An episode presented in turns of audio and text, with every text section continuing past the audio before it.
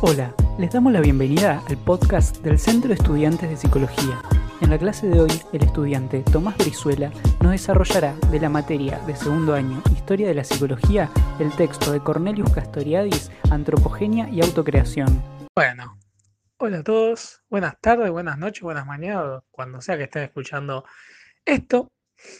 Eh, hoy voy a hablar de un texto de Castoriadis de la unidad 1 de Historia de la Psicología y dos textos de la unidad 2 que son ¿Qué hace Grecia? y eh, las significaciones imaginarias sociales. Así que son todos escritos por Castorialis. Em, y nada, empecemos. Ah, bueno, en Antropogenia de Autocreación, que no lo dije al principio, pero sí, el, texto de la unidad 1 se llama Antropogenia de Autocreación. Eh, aparece la pregunta que se hace la mayoría de tragedias griegas, y es ¿qué hace el hombre? ¿Qué es lo que conforma al hombre? Y Castoriadis va a recoger, para responder a todo esto, dos eh, tragedias, eh, dos tragedias griegas.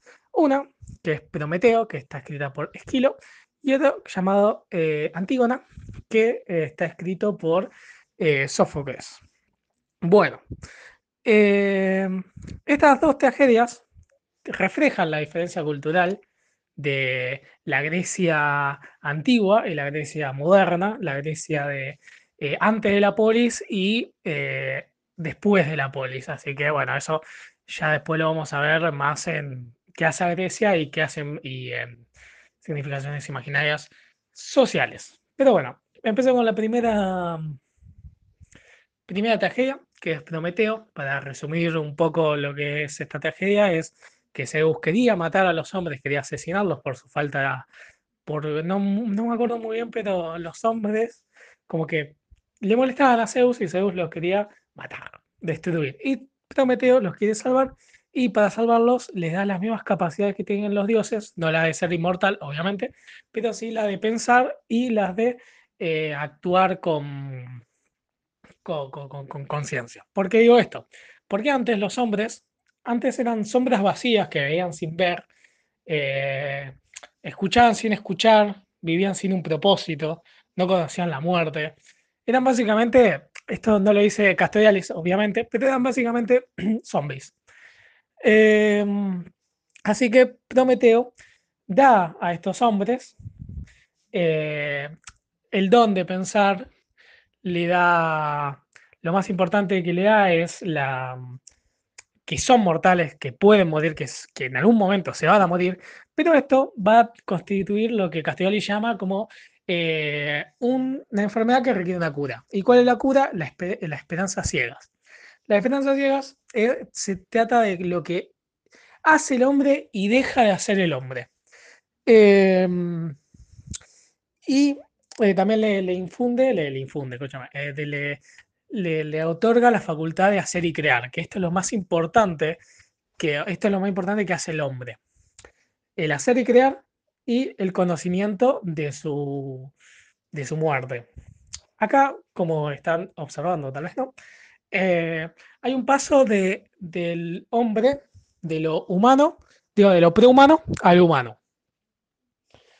¿Qué quiere decir esto? De llegan unos zombies hasta que un humano. Pero hay un salto, no, hay, no es gradual, no es que los hombres fueron siendo menos y menos zombies y empezaron a ser hombres, sino que fue de prehumano a humano, salto, no hay una ruptura. ¿Se provoca o no se provoca? Es una transformación completa, la llama Castorialis. Em, y bueno, esto eh, a Castorialis nos va a decir que Esquilo lo que está dando a entender en esta tragedia es el humano, el griego, antes de las instituciones sociales que pueden ser el arte, eh, las leyes, etc. Eh, bueno, siendo con, con Antígona, hago un pequeño resumen de qué es Antígona. Antígona es una mujer que quiere enterrar a su tío, me parece que era, a su tío, y su tío fue para el rey, que es Querontes, Querontes, que es el rey, fue un, traidor. Entonces, Querontes no quiere enterrar a su, a su, a su hermano, no, a su hermano no, también, no, a su sobrino, ya está, a su sobrino, porque lo considera un traidor y no, no quiere enterrarlo porque se, si en la antigua Grecia, si no se enterraba un cuerpo, eh, no iba al. no, no, podía pasar el lago este, que no me acuerdo cómo se llama, pero que está en el inframundo. Es un pequeño resumen de la obra, si podemos hablarlo. Eh, y bueno, en Antígona, Sófocles nos va a hablar no de un pasaje de lo prehumano a lo humano, pero tampoco nos va a hablar de que el, que el humano es algo que es, es, es un humano, porque hace mucho tiempo pasó algo que supera su experiencia habitual, como dice obviamente Prometeo, como dice la tragedia de Prometeo. Él no va a decir, Sófocles, que el humano es el humano porque él mismo creó sus propias capacidades, sus artes, su arte y su sabiduría superan todas las expectativas y ningún dios le dio nada ni le pidió nada a ningún dios. Son ellos. El humano, ¿qué hace el humano? Ellos mismos hacen el humano.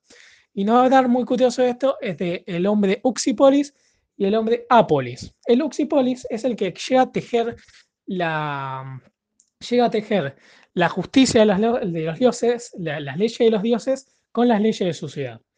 ¿Qué, ¿Por qué dije esta pequeña introducción de pequeña introducción de Antígona y Creonte? Creonte vendría a significar el Estado, las leyes del Estado. Y Antígona vendría a significar las leyes de eh, la religión. Yo no les voy a caer la hora, la verdad que está bastante buena, así que yo diría que la vean. Pero bueno, eh, al margen, digamos que Antígona y no se ponen de acuerdo nunca y, quedan eh, absueltos en su orgullo. Se quedan absueltos en sus orgullos y se, le, se, convierten en algo no oxipolis, no porque claro, ellos están tejiendo conjuntamente la religión con el Estado, sino que están, eh, sino que están asumiendo lo propio. O sea, eh, la religión tiene más poder, según Antígona, que el Estado, y el Estado tiene más poder que la religión. Y eso llega a una persona al ubris, y el ubris es la arrogancia, y la arrogancia llega a un apolis, a la persona apolis. La polis es todo lo contrario a el uxipolis. Es una persona que no teje conjuntamente su, no, teje conjuntamente las leyes de, los dioses con, las leyes del Estado y que se llena de ubris, que es la arrogancia, y se convierte en apolis. ¿Qué pasa? Hay un tercer paso, ya cuando se llenó de ubris, se convirtió en apolis, llega a la terribilidad del hombre. La terribilidad del hombre es algo que se tiene que autolimitar él se tiene que autolimitar, porque no va a haber nada externo que lo pueda autolimitar, solamente él se puede autolimitar.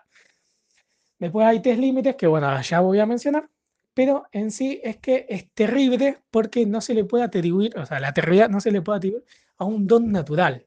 No, no es algo natural, no es algo que pasa con los animales, por ejemplo. Pasa solamente con el humano. Eh, entonces, como dije, hay tres límites.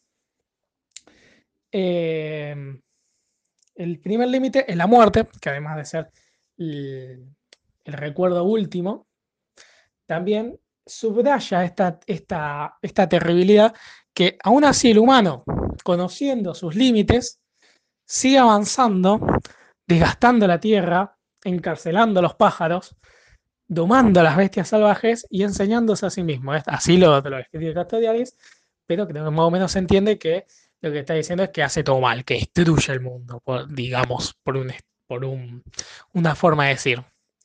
Eh, después, la segunda, la segunda ley es esto, es eh, que el hombre está parado en el medio y que puede caminar hacia el bien, tejiendo las, leyes de los dioses con, los, con su y la de su estado, llegando a Usípolis, o puede caminar hacia el mal, eh, hacia el mal, haciéndose eh, Apolis.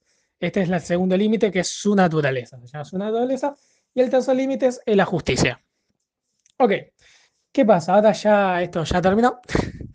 eh, no voy a decir, Castellales, que lo importante acá, en esta tragedia, no es qué es el hombre. No es la respuesta qué es el hombre. ¿no? Eh, no le interesa buscar qué es el hombre, sino que está buscando, Castellales, en la presencia de significaciones imaginarias sociales en el, en, el contexto sociohistórico de los griegos, en el, en la historia, básicamente. En la historia de los griegos, la significación de imaginarias sociales, que después lo voy a explicar, pero para resumir un poco qué son, son eh, aquellas cosas que la sociedad crea, aquellas las cosas que como el lenguaje, como el dinero, como la concepción de, de qué es un hombre, qué es una mujer, eh, qué, eh, qué le corresponde a una persona a una persona que le corresponde a otra persona y todas esas cosas. Son como Em, las instituciones de la sociedad, pero bueno, eso después lo voy a explicar en su texto de significación de imágenes sociales, mejor para, entenderlo. Yo lo, menciono ahora para que, para que no tirar frases al aire. Em, así que eso. Eh, bueno, como dije, refleja, refleja estas dos tragedias, además de eh, ser muy distintas entre sí, también refleja la, la, diferencia cultural, la creación cultural, perdón, y es consustancial con esta, con esta diferencia. Eh, ya eh, la, la, ay, Dios, la Grecia pasa de ser una antropogenia a ser una, eh, una autocreación. Pasa de Prometeo a Antígona, básicamente.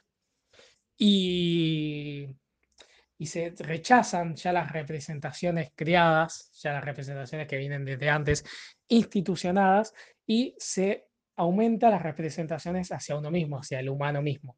Que bueno, todo esto se va a ver en el próximo texto, que es eh, Casa Grecia.